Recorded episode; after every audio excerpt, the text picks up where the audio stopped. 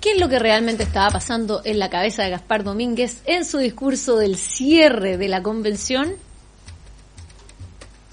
Voy a poner los anteojos para verme más grande y más serio, porque de partida, igual que el presidente, esto me queda... medio- ¡Chico! ¿De qué vamos a hablar? Para que no me funen después. Ah, voy a hablar de los emblemas patrios, y lo único que en verdad entregamos que era más o menos decente. Eso la gente se lo compra, así que de eso voy a hablar. Oye, esta corbata me tiene loco, pero nos obligaron a estar bien solemne, para que la gente se compre que esta cuestión es súper republicana. Bueno, entonces, plurichi... Puro Chile, esto sí es. No, que no vayan a interrumpir, que no vayan a interrumpir el himno, porque ya nos vamos a meter en problemas de nuevo, ya no vamos a... Quédense, quédense tranquilos, quédense tranquilos. Oye, tengo que empezar el discurso y no ha llegado el presidente. ¿Qué hago? Empiezo nomás, po. Puta, tenía que llegar en la mitad, po. Siempre que eh, llegó el príncipe el rey de España, algo, algo, algo que no, algo que atrasó de nuevo. Esta constitución tampoco es perfecta. Por ejemplo, el artículo, no, malo. El artículo do- pésimo. El artículo 400 ya, no importa. Si, yo soy perfecto, no está claro. Pero no, ¿quién es perfecto? Aquí los dejo locos a todos. La patria está en reconocer nuestra diversidad. Menos mal que a toda la derecha. Con ustedes, el vicepresidente de la convención. En Chile hay expresiones que se ocupan mucho cuando un niño se enoja y no habla. Estar taimado, amurrado. Para los entendidos en la taima, y me incluyo, no es una pataleta, es un poco más sofisticado. Tiene obstinación, desidia, enojo prolongado y una pizca de sentido de espectáculo, con sobriedad, para que solo tu mamá se diera cuenta. Desde la Carta de Lagos, en donde nos dijo que Chile merecía una constitución de consensos y que ninguno de los dos textos, el actual o la propuesta, se acercaban, nos hemos rodeado de taimados. Parto por Boric, quien dijo valorar las palabras del expresidente, pero quien no abandonó la lengua filosa para decir que si llegara a ganar el rechazo, se dependerá del veto histórico de la derecha para hacer los cambios. La taimada le ganó a la presidencia de quien ahora parece ser vocero del apruebo. Continuó con Patricia Politzer la promesa de los no neutrales de la convención. En un tuit le respondió a Lagos y lo invitó, sí, lo invitó a impulsar el apruebo. La misma que fue directora de comunicaciones de la campaña del expresidente y que luego aceptó su oferta para el cargo como presidenta del CNTV, Patricia Guárdese. Y termino con Camilo Escalona, el rey de los taimados. Las palabras de Lago causan un daño del apruebo. Se equivocó y espero que rectifique. Yo sé que fuiste presidente del PS, del Senado, tienes una historia, en fin, pero Ricardo Lagos tiene la legítima potestad de decidir por él mismo cuál es la opción que más le parece y ni siquiera hay que explicar por qué tiene ese derecho. ¿Y le sorprende la carta de Lagos? Si hace unas semanas nomás que hizo un turn that for what cuando lo invitaron al acto de cierre de la convención. Hace un par de meses que venía haciendo declaraciones sobre lo que fueron las reformas de su constitución. ¿Y para qué andamos con cosas? La taima es el último recurso cuando tu mamá te dice una y otra vez que eres un cabro chico, que no tienes razón y que te dejes de reclamar. Nos vemos en estudio.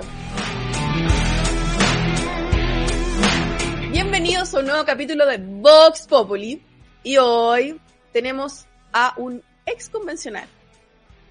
Ricardo Neumann, ¿cómo está? Todo bien, muchas gracias. Disfrutando la ciudadanía. Ex que nos gusta. un ex convencional. ¿Cómo va, ¿Cómo va todo? Bien, aprovechando esta semanita para eh, preparar lo que viene, pues porque nosotros, si bien se nos terminó la pega en la convención, vamos a seguir desplegados eh, en el territorio, como dicen los colegas de izquierda, En el territorio. En los informando. En los informando en los territorios eh, para que obviamente la gente tome una decisión responsable el 4 de septiembre. Muy bien. Mara Sedini, ¿cómo está? Muy bien, feliz de estar acá de nuevo, otra semanita más, seguimos con Vox Populi y aunque se haya acabado la convención, seguimos teniendo un material de sobra para conversar en este programa. Los cagüines nunca se acaban. Nunca se acaba. Mica, ¿cómo está? Muy bien, ¿usted qué tal? ¿Cómo está? ¿La vida? Sí, todo bien, aquí estamos sobreviviendo. Muy contenta de que tengamos material pese a que se acabó la convención. Yo no estaría tan contenta. Oye, yo le, yo le quiero preguntar a Ricardo si a- ahora, al igual que Lisa Loncón, puede dormir. Porque parece que ella lleva un año sin dormir. Entonces, quiero Bajó de bien, peso, bajó de peso. tiene no- insomnio, por eso, pobrecita. ¿Está bien? ¿Está bien? Yo estoy bien, la ¿Puede- verdad es que finalmente? eh, el lunes terminó esto y el martes caí en cama con una amigdalitis terrible, No. como que me bajaron todas las todas las defensas, El cuerpo estaba ahí esperando. pero estoy bien. La Y, cuerpa. y yo creo que a nosotros es- esta libertad post convención eh, nos va a tratar mejor que probablemente eh, a Elisa con la trataba del microclima refundacional de la convención. ¡Wow! Así que trabajar en un palacio. Así que estamos descansando, eh, pero no por mucho, para que después de la próxima se semana ya nos desplegamos totalmente. Camarón que se duerme, se lo lleva la corriente. Además- y no duerma mucho. Y no hay que confiarse. No hay que Eh, confiarse. Empiezan las campañas. Empieza Se la viene campaña. duro.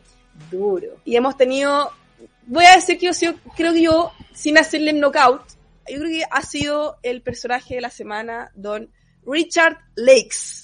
Ricardo Lagos, que se mandó una Spanglish, you know. Personaje de la semana para Por favor, bien. no empecemos con el Spanglish. No, de nuevo. no empecemos con el para, que, Spanglish. para todos los que eh, nos, siguen, nos siguen en las redes sociales, todos vieron eh, eh, el escándalo de, de la semana pasada, el cumpleaños de la Javi, donde se puso a hablar inglés. Les voy a compartir la historia pendiente Sí, fue, fue todo para un que desastre, vean. por favor no repitamos ese tipo de episodios. No, no, y no voy a mandar el video, ¿no?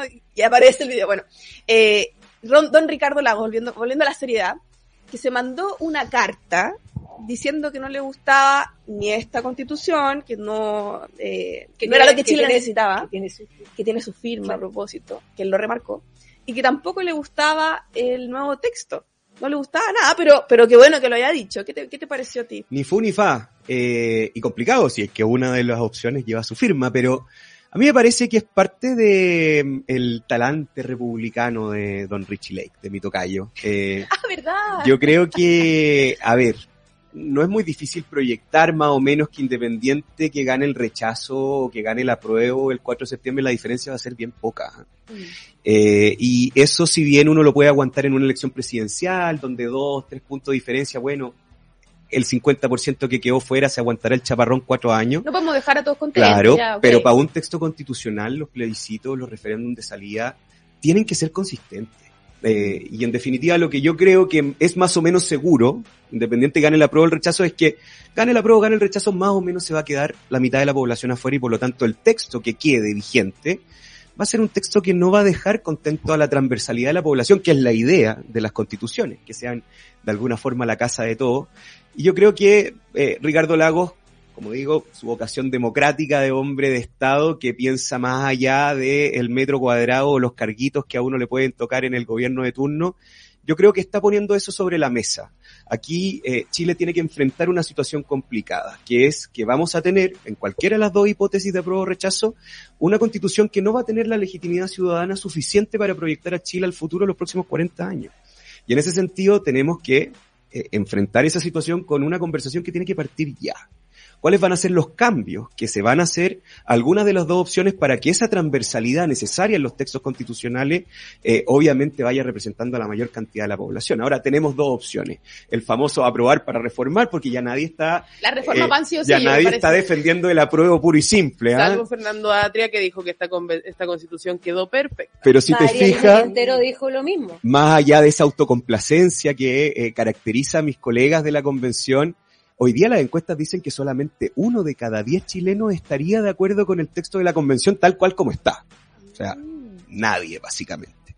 Y por lo tanto, hoy día, frente a ese descontento de este borrador que quedó evidentemente malo y, que nadie lo defiende per se, bueno, hay que ver eh, si es que el aprobar para reformar efectivamente es una eh, vía posible. Y aquí yo creo que hay un punto importante que me gustaría plantearles, porque hay mucha gente que dice, mira, ya la verdad es que no nos quedó tan buena esta cuestión, pero esto es un punto de partida, vamos arreglando la carga en el camino, vienen las reformas, pero la verdad es que esta constitución, este borrador de constitución de la convención es irreformable, es incorregible. ¿Cómo eso? ¿Cómo eso? Porque yo, eh, yo creo que no, no sé si todos la tienen la claridad, porque ha pasado que los cuatro séptimos, que los dos tercios, que se podía, que están haciendo un trabajo en, eh, en la, en el Congreso. Entonces, yo no sé si a la gente le queda claro si esto se puede reformar o no No, reformar. pero además, no nos olvidemos que Atria era el gran crítico de los candados de la constitución actual y fue el gran promotor de los candados del borrador de la constitución. Entonces, Hay eso- estos candados. ahí cuando yo digo, eh,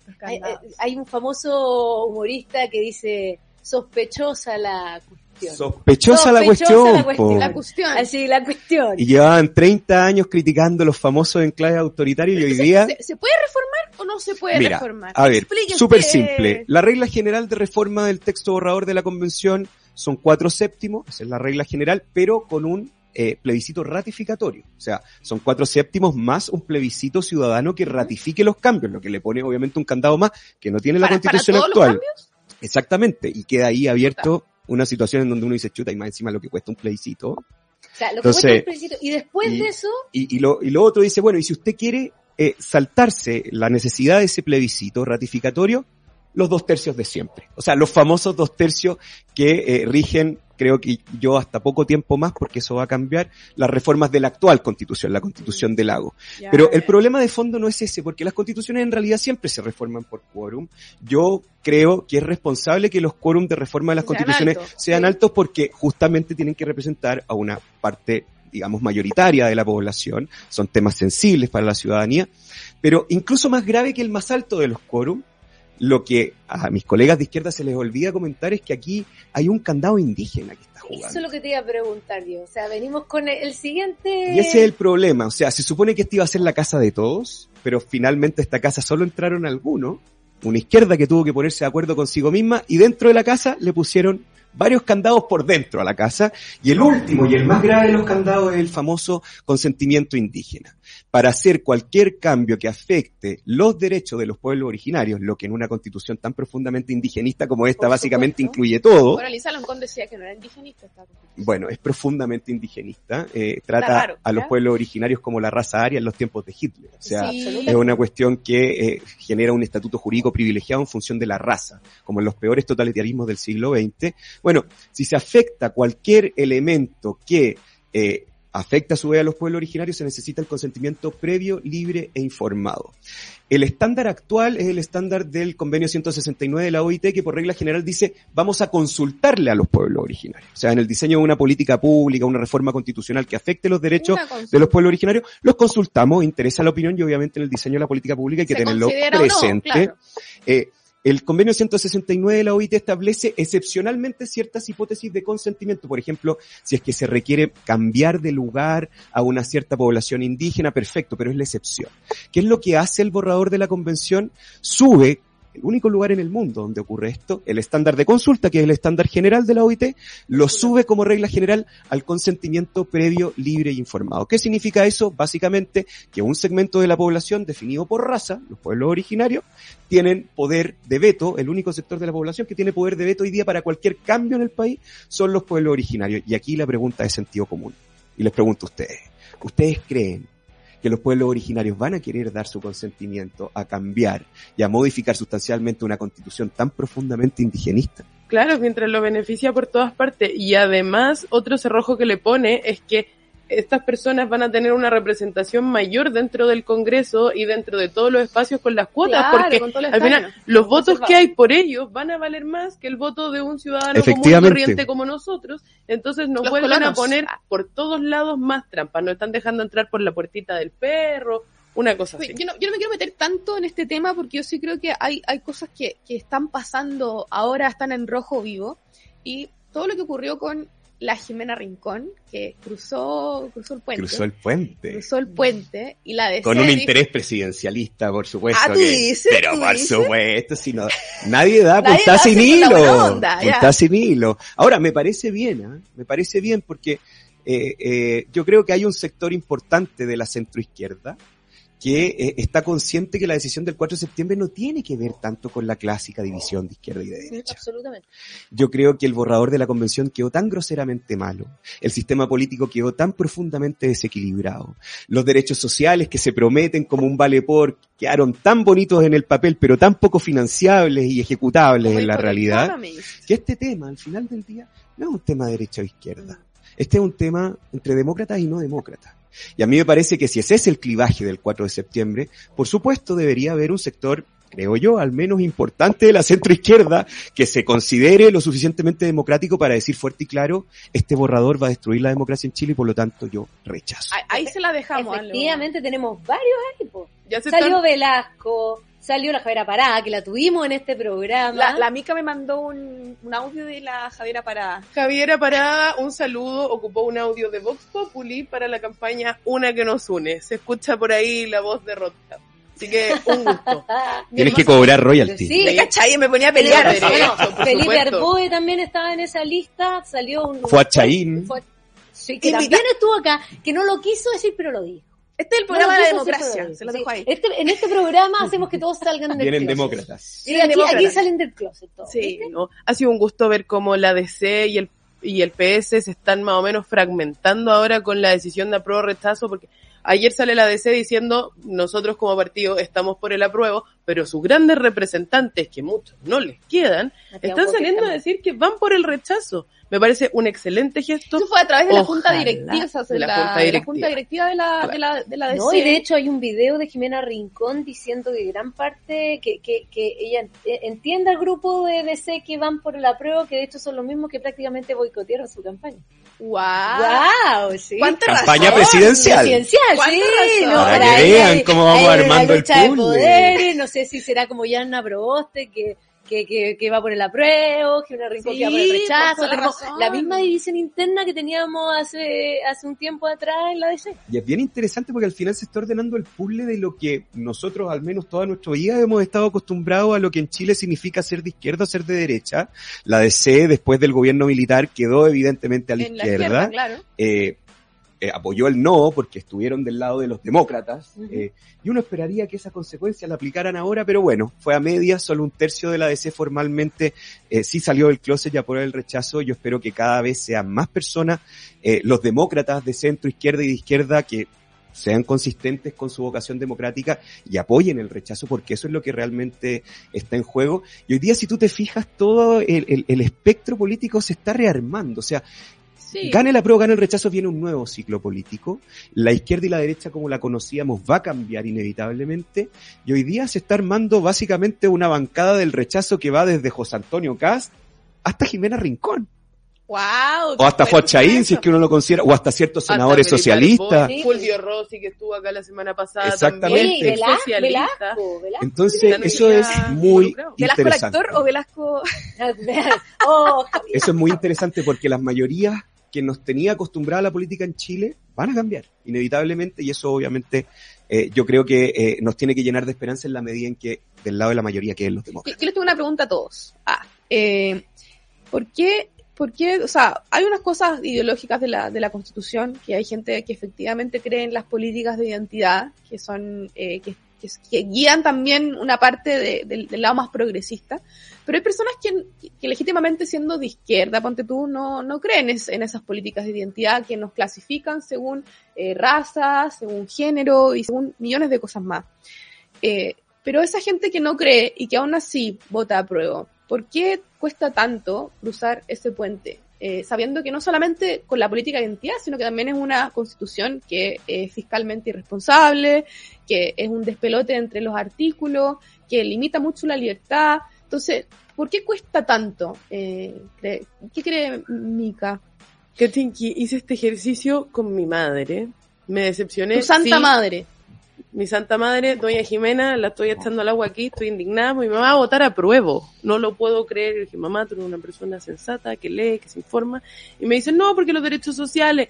Date, ahí está la cosa. Estamos, están Los simplemente sociales, mirando qué es lo que está pasando en la transformación lo que teníamos garantizado en derechos sociales en la constitución actual versus lo que viene para la próxima. Pero sistema de justicia, eh, No le importa. sistema político y el cómo se va a financiar, claro, al ciudadano común y corriente no le, no le importa, pero porque no lo conoce, no lo entiende Es tan bien. lejano, Son ser. cosas que normalmente como sector en la derecha no hemos acostumbrado a tratarlas de forma muy técnica y todavía no entendemos cómo bajarlo a cosas simples y algo que vaya a entender en cómo te va a afectar a ti en el día a día.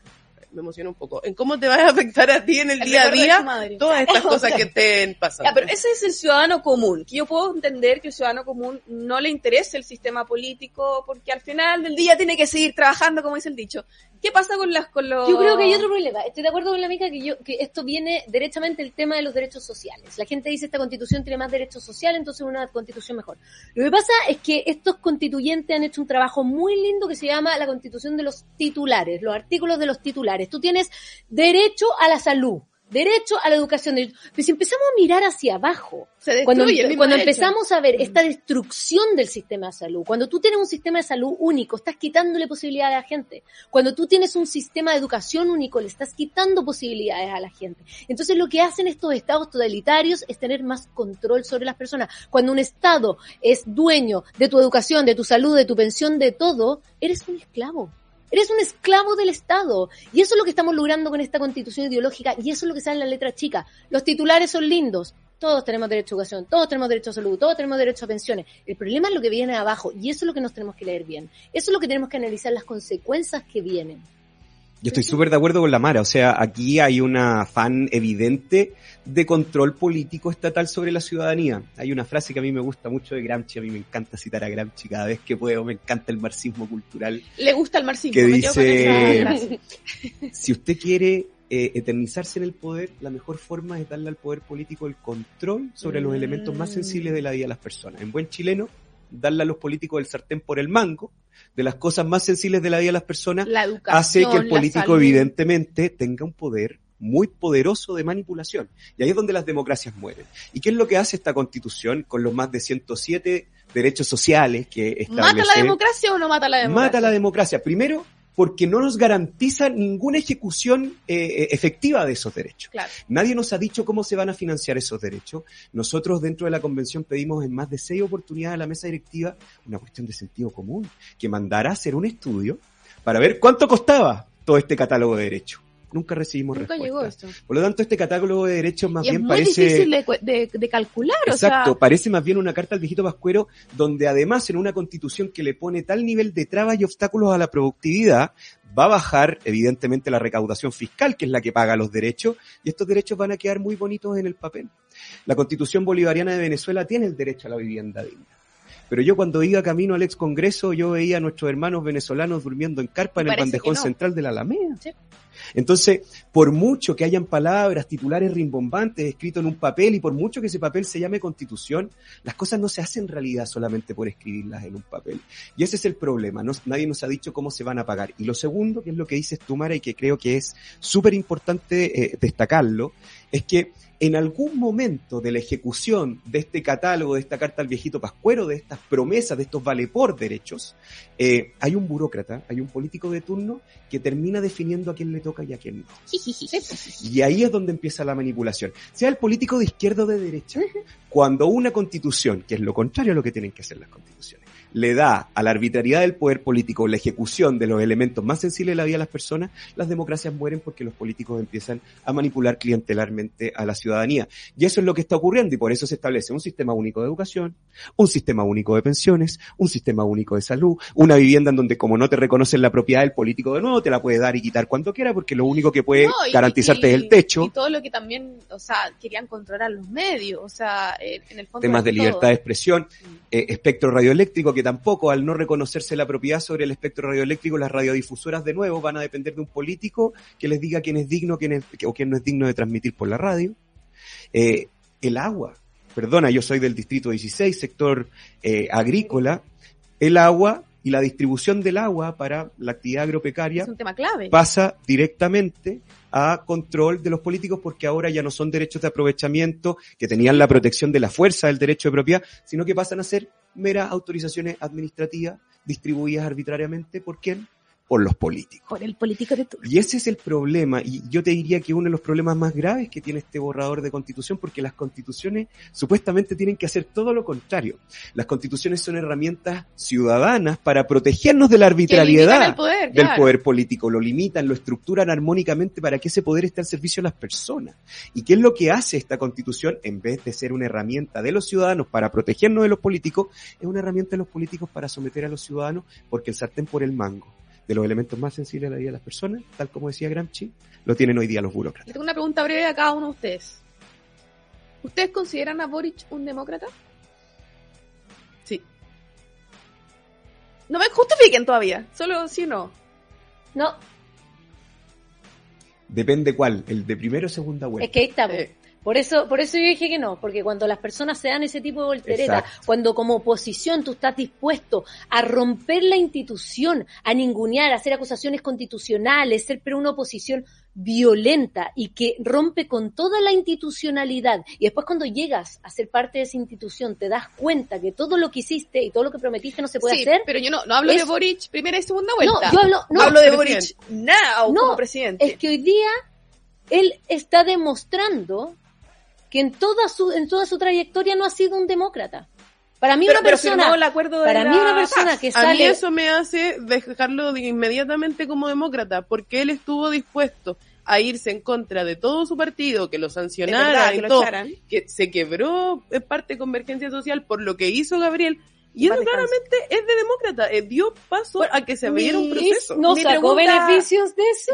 Ra- ra- ahora ¿No raramente presidente. Otro que llegó a la moneda gracias a su a la- a la- a la demócrata. Oye, pero mi pregunta iba porque si lo consideramos un, un demócrata, creo que depende en que ahora podemos ver que Boric es básicamente el vocero del apruebo, una constitución, o sea, de, de una propuesta de constitución que podría considerarse que, que, que rompe con la democracia. Entonces, ¿cómo puede ser, esta es una pregunta, yo no la tengo resuelta, se la dejo a ustedes, ¿cómo puede ser que Boric, un demócrata que alguna vez, alguna vez firmó el acuerdo por la paz, después pasó segunda vuelta y era, era, era un, un santo de, de- Era, de- era, era cast. era, Era, era cast. o sea, Era le faltaba ponerse la gorra carabinero. Entonces, ¿cómo puede ser que Boric, demócrata, ahora sea vocero de algo que no es demócrata? Entonces, estoy muy confundida. No hay consistencia democrática y por lo tanto no es demócrata. Exacto, ah, yo se creo que los tesis, demócratas tienen que ser consistentes. claro. Los demócratas tienen que ser consistentes y por eso yo esperaba que una DC que apoyó el no a fines de los 80 hoy día aprobar, aprobar el rechazo. Wow. Porque con la misma fuerza,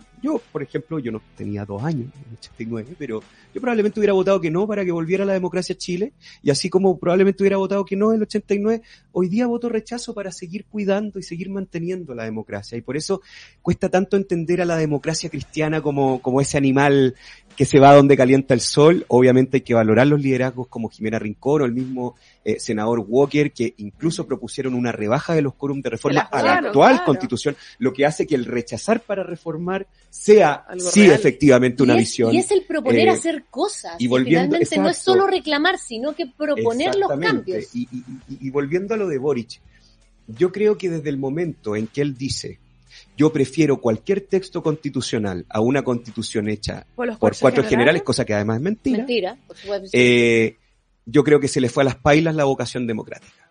Primero porque vuelve a ocupar la Veo la mica, dicotomía... la mica media molesta. Voy a tener que retractarme así como con, Te todo- con los argumentos. me estás No, no, convenciendo, no, pero espérate, yo, quiero, yo quiero dar otro punto y que no se nos olvide. Gabriel Boric usaba una polera en el cual se manifestaba el asesinato de Jaime, Jaime Guzmán, Guzmán.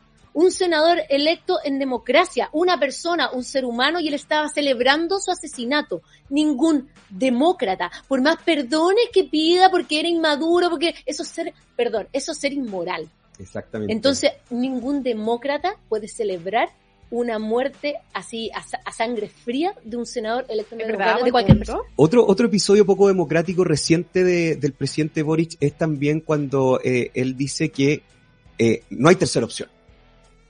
¿Qué se cree? Sí, Sí. Será el presidente de la República, pero ¿qué poder tiene él para decidir lo que legítimamente el pueblo chileno quiera No, y- discutir después fueron- del 5 de septiembre? Fueron todos los que estaban a, a su alrededor que le decían, es que no hay. O sea, no hay quizás una tercera opción en la papeleta, pero, no, pero así como ellos pusieron, uno podía Exacto. estar de acuerdo no, pero así como pero ellos el pusieron de Chile la tiene- paridad, los escaños. los chilenos tenemos todo el derecho a definir que si gana el rechazo, sigamos el camino de los cambios que Chile realmente se merece con una tercera opción. Y él la cerró de plano, eso tampoco me parece muy democrático. Y lo tercero, ya para sepultar Para y a ver si, si convencemos a ver la mica. Ahí está, el no, Eh, deberíamos haber hecho el knockout aquí. Un al- presidente que ocupa toda la estructura de gobierno, partiendo por su mismo cargo y las plataformas de vocerías que le da Ah, su cargo, punto. va a hacerle campaña solamente a una de las dos opciones legítimas que van a estar Mira- en la papeleta el se- 4 de septiembre. llora- llora. Eso es profundamente poco democrático. Es verdad, es verdad, es verdad. ¿Algo, algo que replicar? Mira, este hombre suele darme vuelta las opiniones, así que no voy a decir nada Este hombre, más. hombre Este heteropatriarcal. sí, por Dios. Pero, pero ves No, qué, qué lindo pero- el diálogo y la democracia. Pero igual, Somos demócratas. Exacto. La Mica acaba de demostrarnos que es la más demócrata de todas. ¡Eh! Un aplauso Eh, para la Mica. Un aplauso. La más demócrata. Lo importante es el diálogo. pero harto malo sí el vocero porque ahora se abre y dice sí, tenemos que abrirnos al diálogo, hay Porque que está en juego empezar a su gobierno, po, conversar. está en juego su Claro, gobierno. po, por- y ya ve que no la tiene, no está todo muy esperanzador, no, No. tiene muchas chances de ganar y qué bonitos días han sido para el yo creo que, de verdad, yo creo que Gabriel Boric está preocupado por el documental de Netflix. Recordemos que se está haciendo un documental en Hagamos Netflix memoria. acerca del, de, de- del, del gobierno Gabriel Boric y el proceso de la convención. Entonces, si, si gana el rechazo, va a ser harto malo el documental, para él. Pa' él. Yo creo que está preocupado. Yo, está- yo creo que está preocupado de Yo quiero, cómo va a salir yo el quiero mi documental. Sí. Grabábamos rabia. un documental al toque. Yo siempre he querido salir en. Netflix.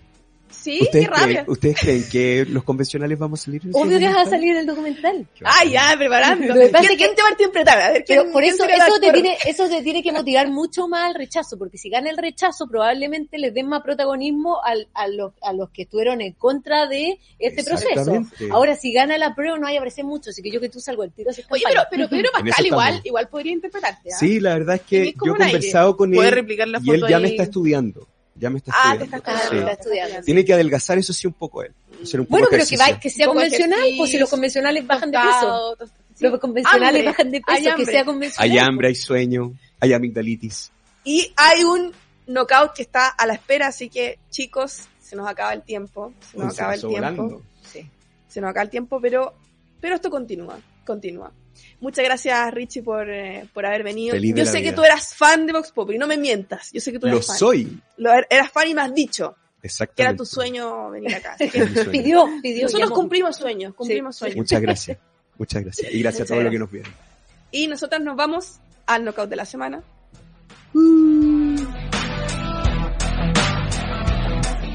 El knockout de esta semana es para Elisa Loncón. Trabajar por Chile siempre es un orgullo, más con lo que significaba estar dirigiendo la Convención Constitucional durante los primeros meses. Y estás muy lejos de lo que esperábamos. Tu trabajo fue una decepción. Tan malo que al lado tuyo, María Elisa Quinteros pareció Angela Merkel. Te mostraste más preocupada de decir que los convencionales pasaban hambre que de condenar los hechos de violencia que hasta hoy siguen ocurriendo. No nos engañas cuando dices que no escribieron una constitución indigenista, que es democrática y que fortalece los derechos. La diablita que vendió cruces fuiste tú, y hasta por ahí no más. ¿Recuerdas tu encontrón con la periodista peruana que te echó al agua cuando dijiste que el Estado debía intervenir en los ahorros previsionales? El Estado no va a intervenir el dinero, no va a administrar el dinero. El Estado, claro que tiene que, eh, tiene que administrar, eh, instalar una política de pensiones justa. No incluye la administración de los recursos de las pensiones, del dinero. Infórmese bien, infórmese, infórmese bien, infórmese bien usted. ¿Quién las administrará? Lo- lo- se va a crear un sistema político ¿El como, Estado lo va a administrar? Me imagino, ahí se va. Pero dígame usted que es asambleísta, porque usted me dice infórmese bien y le pregunto a usted. El Estado administra los fondos de pensiones. Sí, Sí. Es lo mismo que le he estado diciendo. muy bien. Y el reconocimiento que te hizo la revista Times. Una vergüenza para quienes seguimos de cerca tu rol sesgado dentro de la convención. No basta con ser mujer, indígena y tener un cargo público para ser un real líder. No, Elisa, esta constitución no es la constitución de Chile para el siglo XXI. Esta es una constitución que nos divide y nos enfrenta entre chilenos. Aplauso cerrado para el knockout de esta semana. Oye, muy lo estábamos esperando hace rato desde que había sido presidente de la convención, así que sí lo merecía, sí, sí, sí, sí, sí, sí. No por ser pionera, no, no también tiene su derecho a la crítica. Así que nos vemos el próximo jueves en un nuevo capítulo de Vox Populi, así que atentos. El libero, la realidad como no la habías visto. Haz que estos contenidos lleguen más lejos haciéndote miembro de la red Libero.